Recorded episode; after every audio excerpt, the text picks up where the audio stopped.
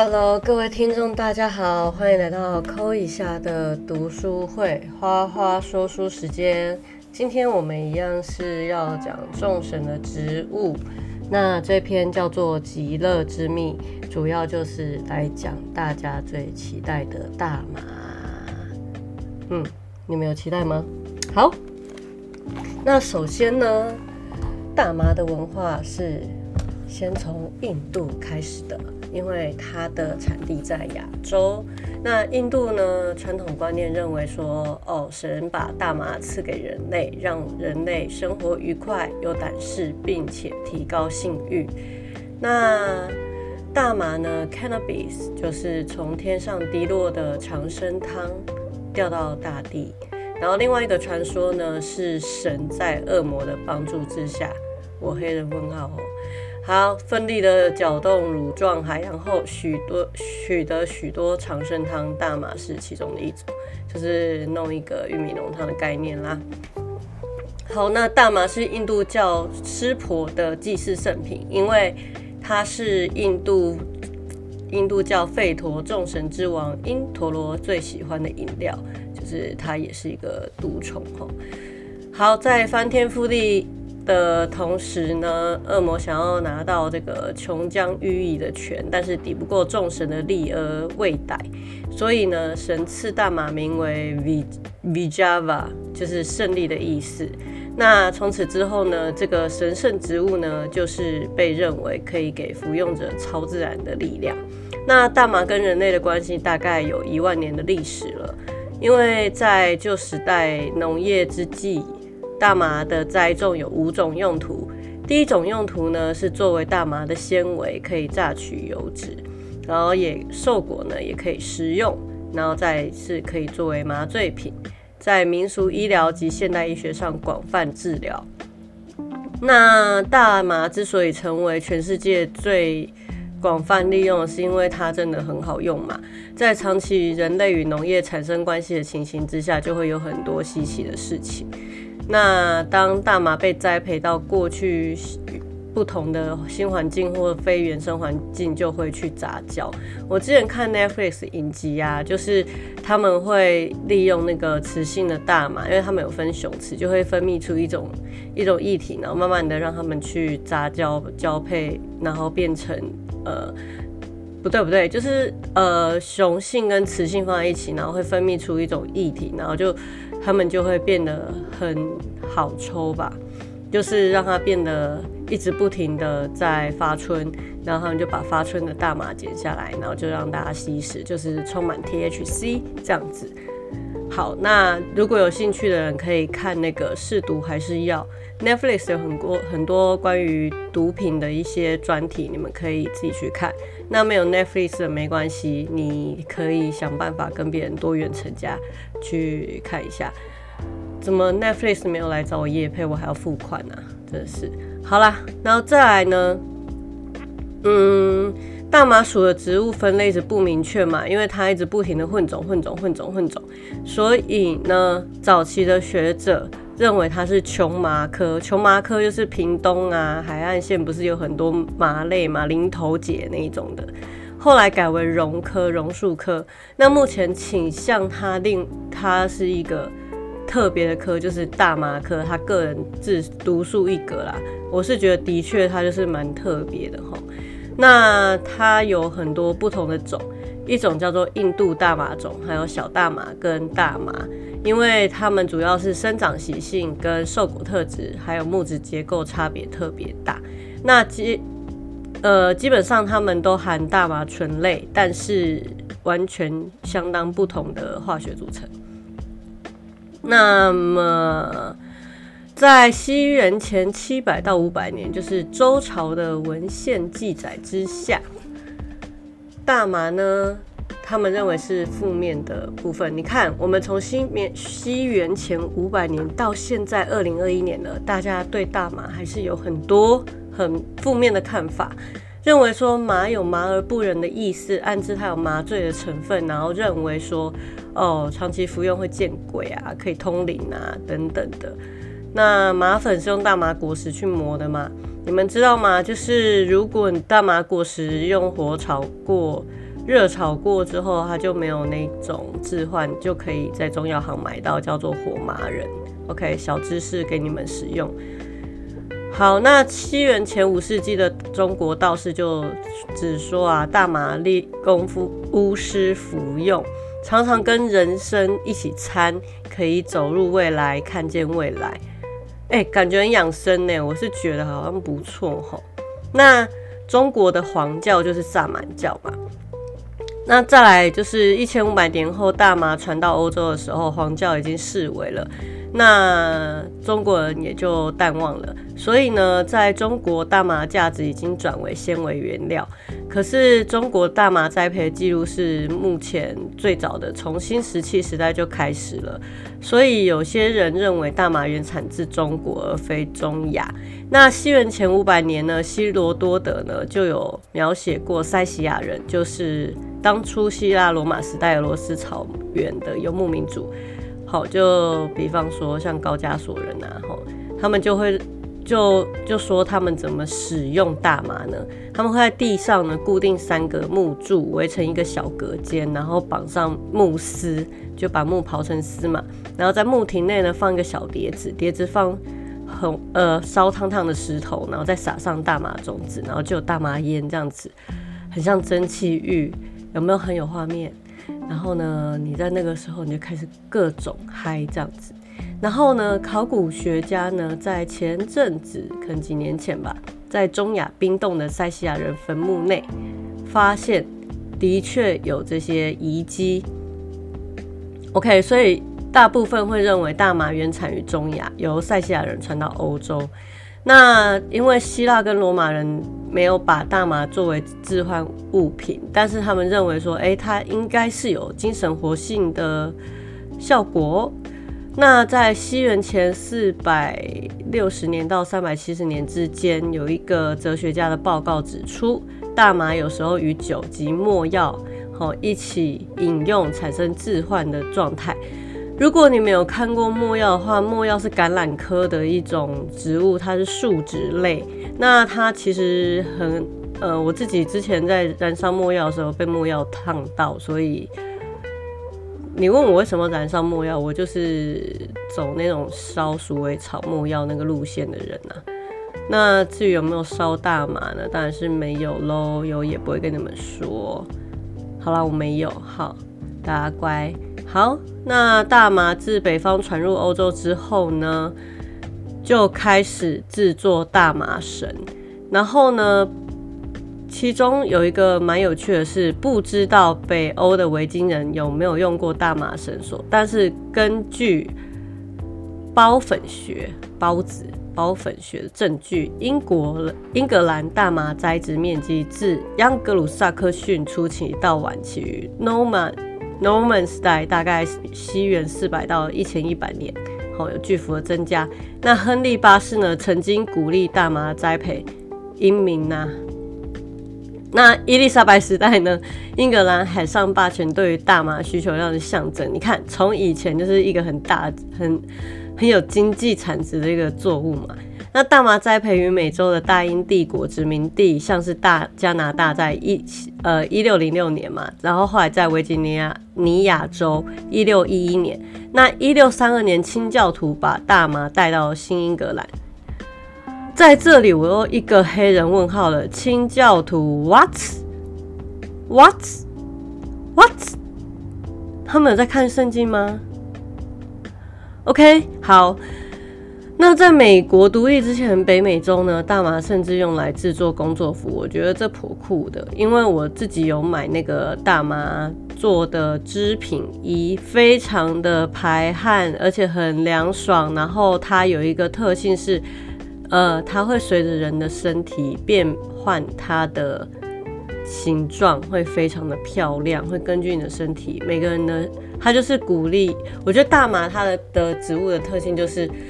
鼓励你穿出你自己最美丽的样子，所以我很喜欢大麻织品，就是麻大麻纤维织品，真的很好穿。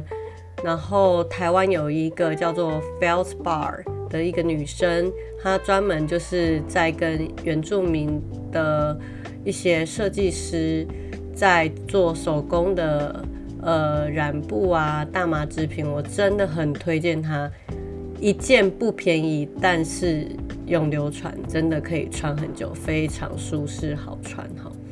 好，再来大麻瘦果呢，就是因为它营养的瘦果，很瘦的那个瘦，然后果子的果。好，因为以前的人呢，没什么东西可以吃啦，那它营养价值丰富，当然要吃它。所以在德国就发现西元前五百年的大麻瘦果嘛。然后东欧人一直就食用它，那在美国它就是给鸟吃的，所以用这样滑坡理论来讲的话，德国人是鸟。如果我们来上反智的逻辑课，就是这个逻辑完全不对哈。好，再来大麻在民俗医疗上的价值，往往难以与它的精神活性特性分开，就是 THC。因为最初它可能是经济作物嘛，神农氏记载啊，他在五千年前建议服用大麻可以治疟疾啊、脚气病啊、便秘啊、风湿病啊、精神恍惚。等一下，这点我有点哦，是因为 THC 会嗨，所以不会恍惚。那 CBD 的产值可能比较低吧。还有妇科疾病，OK，这个有证实。那另外一个中国古代草药家叫华佗。他建议用大麻籽混酒作为手术的止痛剂，没错，这个是很好的方法。那古代印度人眼中的大麻，认为说是神赐给他的礼物，这个我们一开始就有讲了。那印度人相信大麻可让人产生反应敏锐、敏锐啊，延年益寿啊，改善判断力。我这个不太相信。降低体温，帮助入睡，有治疗痢疾等。那因为它的医疗价值很重，所以最主要它都是拿来作为呃百病医疗用这样子好，讲了那么多，为什么大麻要被禁啊？我不懂哎。因为其实大麻有很多品系几乎都不含致幻物啊。而且缺乏活性成分，也无法生产于药物，所以只能做一些纤维啊，做一些衣服啊什么的。那我就会觉得说，如果今天大麻合法化，是医疗合法化跟呃服装等等合法化的话，我不觉得它是一个很很严重的毒品。就是台湾把它定成很重的毒品，可是其实，嗯，适当的使用或是如果有处方前使用，应该是 OK 吧。好，这个我不清楚，可能要有美有在住在美国合法化地方的人可以跟我们分享，好不好？那再来大麻呢，在非洲主要是用来治疗痢疾啊、疟疾、炭疽热、炭疽热、炭疽热。哎，我不懂哎，炭疽热不是后来是打疫苗吗？我不不太懂哎，而且，呃，古代人他们还宣称大麻可以治疗被蛇咬伤啊，或者是说在妇女生产前吸食大麻有一些麻醉效果。哎，这样小孩子的脑神经不会有问题吗？OK，然后呢？中世纪药草学呢，将大麻分成为野大麻跟人工栽培的精大麻，就是精致化的。那精致化大麻可治疗肿瘤啊，或是一些其他的的病症这样子。野大麻呢，就是治止咳啊、黄疸啊这样子。那剂量过高会导致不孕，没错，嗯。这个部分我要讲一下，就是我当初上药物滥用的课的时候呢，老师就有特别讲说，呃，很多呼麻的人呢，在呼完麻之后都会搭配威尔刚来，或是摇头丸来让自己硬起来哈，因为你呼麻之后你就会阳痿，呼麻很容易阳痿，而且你会越来越靠不出来。然后再来就是，如果你呼麻过量的话，会产生一种情况叫做无动机症候群。这边呢，我先把书放下，然后来科普一下什么叫做无动机症候群。好的，我们要来介绍关于无动机症候群的部分哈。因为大麻属于迷幻剂，主要活性成分是四氢大麻酚，就是 THC。那吸食之后会影响中枢神经系统，就是我们脑干往上那一块，产生一些心快感觉，快乐、愉悦。然后你就会妄想，以及有一些幻觉，所以有人使用就会一直疯狂的狂笑，笑到一个无可自拔。那长期使用大麻其实是会成瘾的，就像抽烟一样。有些人说抽烟喝酒不会上瘾，但是你很难说你自己是不是那种就是心性不是很坚定的人啊？你怎么你可能如果。嗯，你觉得使用它，你并没有什么感感觉很不适当或是很不舒适，你就会一直用，一直用，一直用，然后就没有办法停止。那甚至是呢，当你出现这些呃快乐的感觉之后，随之而来的是一个非常强大的空虚与痛苦跟焦虑，所以会变成说有很多人就必须要早上再补一根大麻烟，美国超级多这种。那就会变成长期滥用的情况。那加上大麻具有耐受性，所以当你次数增加的时候，你吸食量也必须要增加，才会达到你第一次或是你当初体验到觉得非常爽快的效果。那长期吸食大麻会造成注意力、记忆力、判断力减退，甚至没有方向感、意识混乱、人格丧失。Sorry，人格丧失。丧失，OK，好，就这样了。妄想、幻觉以及对周遭事物漠不关心的无动机症候群，或是动机缺乏症候群。那你如果持续一段时间停，突然停用，就会厌食啊、焦虑不安、躁动、忧郁啊、睡眠障碍啊、身体不适啊等等阶段症状，然后整个人懒懒散散、呆呆的，不想工作，然后什么都不想做，就很废这样。那因为大麻通常都是以卷烟的方式吸食啊。我朋友之前在 L A 的时候，他是有很厉害的一系列设备，然后吸大麻这样。我好想请他上节目，就是他那个时候几乎每天呼麻，感觉很爽。而且他说他从呼麻之后就戒烟了，我觉得还不错。但是因为呃。呼麻这件事情，它本身会让你的免免疫力降低，对你的心脏也可能有很大的危害，甚至对生育能力造成影响，可能改变精虫结构啊，造成不孕啊，或是扰乱女性月经，造成早产及胎儿体重偏低等情况啊。像我个人的话，我还蛮想呼呼看的，反正我没有想生小孩，所以其实有有孕或不孕这个 I don't care，但是。我在乎的是我身体健不健康这样子。好的，那我们科普的部分到这边。如果你们有问题的话，请你们自己上网去查好了。大家都成年人了，你们应该都会善用脸书、善用 Google、善用各种可以查查资料的东西，我就不再赘述了。如果你听了还是不懂，拜托你去听大马律师的那个频道，他讲的非常之详细，到我觉得他就是神啊，大马之神。好，再来呢，我们要聊到的是大麻，因为是神赐给大家的礼物，所以它是一个神圣的媒介。那除了呃作为麻醉用品之外，在其他地区呢，像古又古希腊罗马时代，大麻呢就会让人忘却忧虑忧虑。还有埃及都城底比斯 （Thebes），大麻被制的饮料就有类鸦片成分。好，那使用过量的大麻饼会中毒。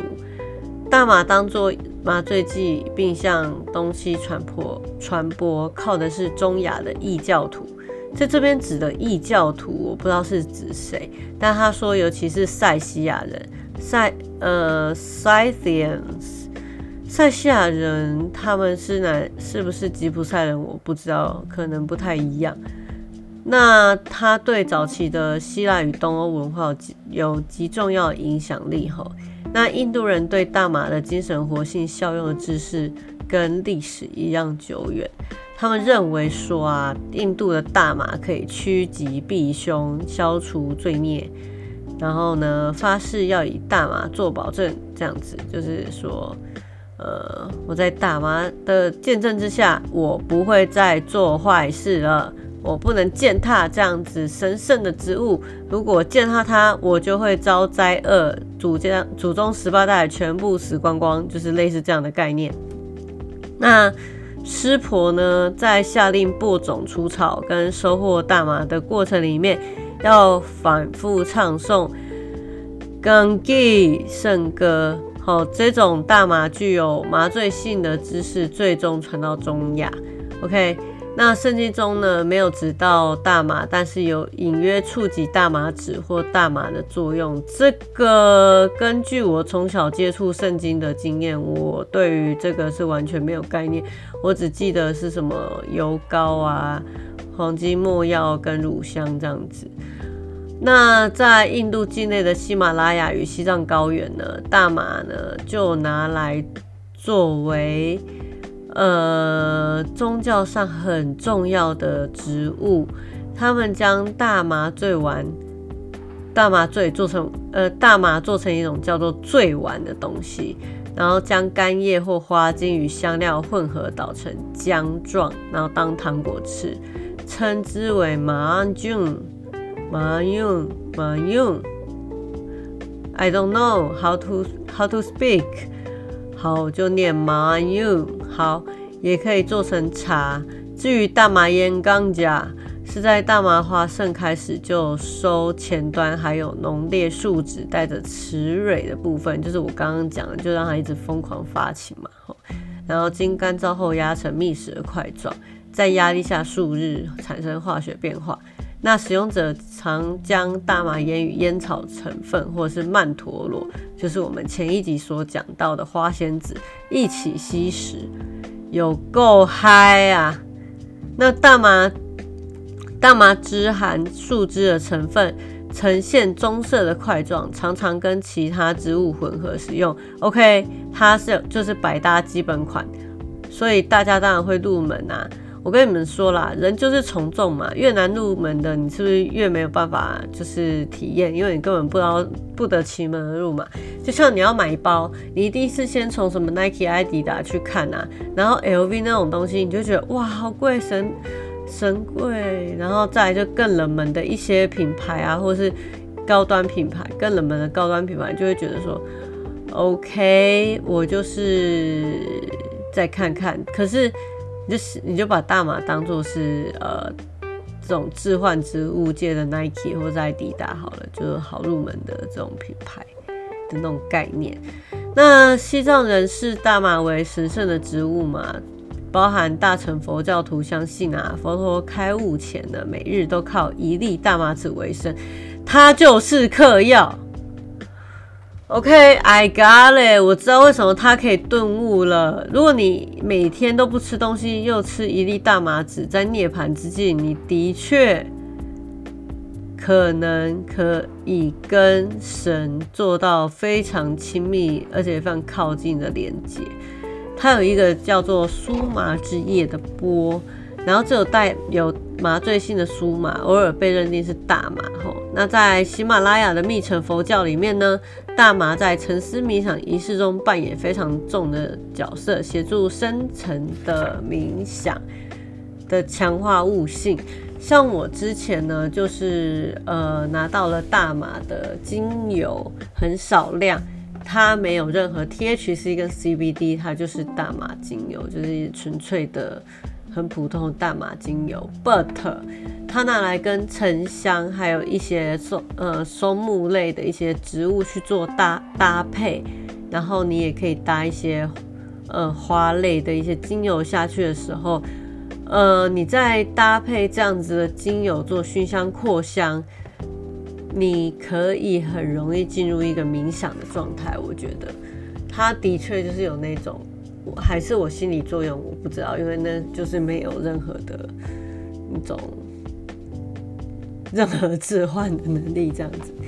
好，那再就是根据民间传说呢，大麻之传入波斯，就是以前就是伊朗啊，是胡苏尔王朝一位印度教徒所为。但亚述人在西元前一千年时，则以大麻为香，就是直接用烧的哈。虽然伊斯兰信徒起先是禁用大麻的，不过因为往西传遍东亚，后来呢？在一三七八年，阿拉伯地区颁布严刑峻法，全面禁用大麻。嘿，为什么？嘿，为什么？为什么？这个我不知道。好，有兴趣自己查好不好？因为我可能会就是录完就忘记了。那大麻呢？从中亚传入非洲各地，部分是受到伊斯兰的影响。那它是连同奴隶从马来西亚。呃，马来西亚一起传入的嘛。那在非洲的大麻呢，就通称为麻醉品 （kif） 或大麻毒 （daga）。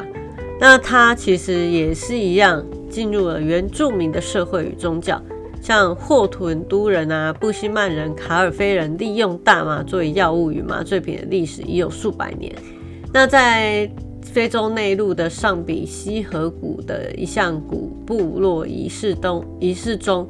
参加者吸入大麻堆燃烧的那个烟，去就是吸那个烧过的烟，然后之后改用芦苇管与烟斗。那大麻则放在祭坛上燃烧。刚果的卡塞族呢，改变古老的里安里安姆巴人的膜拜仪式 Ramba。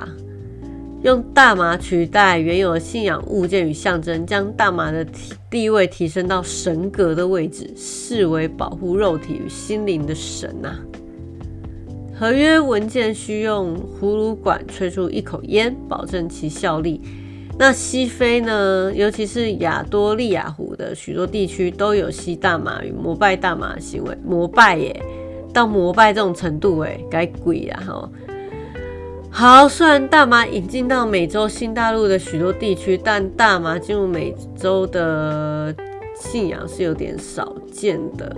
但是呢，墨西哥西北地区的特佩卡诺啊的印第安人称大麻为 Rosa Maria，他们没有在，就是如果他们配配约特没有没有用的时候，就会用大麻。配约特就我们前一集讲的。他们常用的一个药，那种致幻药物嘛。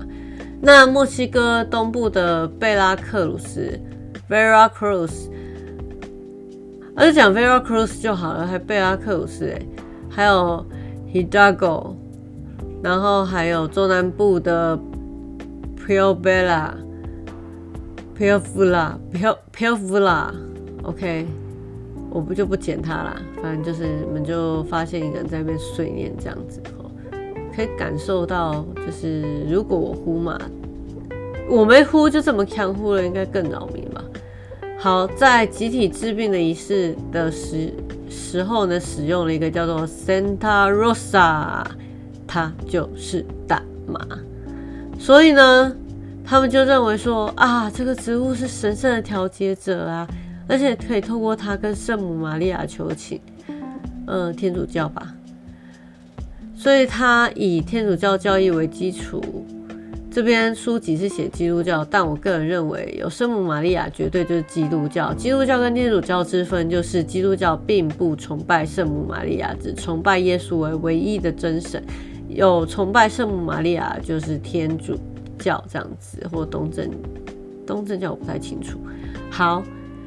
那再来就是在六十年前呢，墨西哥劳工把吸食大麻的方法带进美国。我不相信只有六十年前。从此呢，就在美国南部特别的广为流传。在一九二零年代，纽奥良已经有人服用大麻，但以穷人与少数民族为限，因为它比较便宜嘛。那后来不断的在美洲与欧洲蔓延传播，至今造成无法彻底解决争议，所以他在一九三七年正式列入美国的那个要点，建议以不同的剂量使用于各类的疾病，作为轻微的镇静剂。那所以说呢，各位各种大麻的用途呢，其实最主要就是说，呃，它可以帮助我们在医疗上面使用，也可以帮助我们就是脱离现实，进入一个恍惚的状态。那服用的时候呢，可以记起埋藏已久的事件。我不确定这样好或是不好。如果你有心理创伤的话。当你的创伤被引发，你的 shadow，我们在荣格心理学里面讲到的 shadow，当你的 shadow 反扑的时候，你确定你可以承受吗？你确定你精神可以承受吗？我觉得这点是大家要去思考的一件事情。哈，那再来就是，嗯。我有几个他在讲大麻的时候有附一些图片，因为其实在这本书里面，他还有讲大麻烟的化学啊，还有替代大麻的药物有哪些啊，直接列表给你啦，我一一念，你们应该就睡死了吧？我当然可以一一念啊，对不对？好，那再我来这边把大麻毒品委员会的报告念一次给大家听哈。大麻是欢乐之源，天堂的领航，天国之向导，穷人的天堂，富商之友，神子神子与男人都比不上忠心耿耿的大麻瘾者。OK，使用大麻的人就会对大麻忠诚，就像是烟友永远不会背叛烟友是一样的概念，有一样吗？I don't know, I don't care。好，那再来就是说呢，有几个补充资料，我觉得还蛮可以补充给你们的吼，就是它上面会给你很多历史的图片。那像是在北印度啊，大麻会浸过水，然后弄碎，做成一团一团的小球，在市场里面出售，叫做大麻醉丸，叫做 hang bang hang。然后图，然后呢 b o n a r i o 的供应大麻烟，On On Versace，I cannot read。哦，On Versace 出售的大麻醉丸，就是会一颗一颗长得很像那个我们以前。去吃那个罗汉果的那个丸，这样子，它可以吞食，或是跟奶啊、优格啊、水啊一起服用，这样子。那我们的孤令呢？他曾经就是跟他的伴侣吃大麻蛋糕，然后他呼麻呼到一个腔调。我们下次可以在节目上聊他在国外呼麻的经验，他真的强够强爆强。好，然后再就是说呢。有一些艺术家呢，或创作者，他们可以透过服用这些致幻药物，来让他们画更有创意、更有超现实的感觉，更有脱离感，或是更有神圣感。那我个人自私心猜测啦，我喜欢的超现实画家达利，他绝对有嗑药这样子。范谷有没有嗑药，我是不知道。我觉得他纯粹应该就只是个精神病患，但是 I don't know，也许可能有哦。因为十九世世纪，哎，范谷几世纪 I don't care。好，我不真的不知道，我也不在意。反正呢，我先讲十九世纪哈，有一群欧洲的画家跟作家呢，他们就会认为说，哦，透过这种心理幻觉或心理的转变，可以激发更多的创造力呀。我可以写出美好的诗，我也写出生动逼人的一种，呃，个人情绪上的经验这样子。所以我来讲一下这个夏尔·波德莱尔 （Charles Baudelaire），他的有一个《Less Paradise Art Fait》，I don't know how to 念。好，他写了一首诗，我来念给大家听哦。这种美妙的体验时常出现，仿佛一种超人与超视觉的力量，排山倒海涌至内心。此欢愉之非预警状态，事先毫无意境。它来的突然，像鬼影魅两，断断续续融绕心头，由不得我们拒绝。如果我们有智慧，这确实是更美好的存在。这种思维的敏锐、感觉以及灵魂的热切，让人终身感到犹如上天的第一个恩赐，来自夏尔·波德莱尔之《人间仙境》。是不是仙境？我真的不知道。可他讲的这个过程，我有经验过，我真的不觉得是一个美好体验，因为我真的就是在那种幻觉跟没有幻觉之间。一直切换到我真的受不了，因为我隔天早上八点要开会，然后我就在那边用了卡痛啊，overdose，然后我就是前面，因为我一直觉得哦剂量不够，我就是补补补补到就是有点太多了。那后来大概两三点的时候，我就整个就是我视线就整个是超级的，反正我所有的声音啊感官都被放大，然后我觉得干他妈超痛苦的。后来我心中一想，说老娘放弃了，恐怖就恐怖，诡异就诡异吧。哎，说时迟那时快，我瞬间睡着，瞬间直接睡死。可是从那之后，我就觉得，嗯，我觉得这类的东西真的要小心哦。好，那大麻烟基本上是由大麻雌株的花经过干燥后略微发酵制成的。然后呢，你们可以看那个 Netflix 的纪录片，它有记录更详细，还有包含就是美国大麻合法化之后，这些商人他们可能面临到一些困境，因为有很多都是传统小农嘛。你就去想啊，你家如果有一块农地，那你会想种什么？你的农地不够大到种玉米、种稻、种小麦等等，你会不会想说，那不如我这块地就圈起来种个大麻？然后跟政府签约，看是要种 DHC 还是 THC，还是种那个呃 CBD 的药用的。那如果你选择是保守安全的，就是要做药用的。那如果你是要营业商业类图，就要 C，就是要 THC。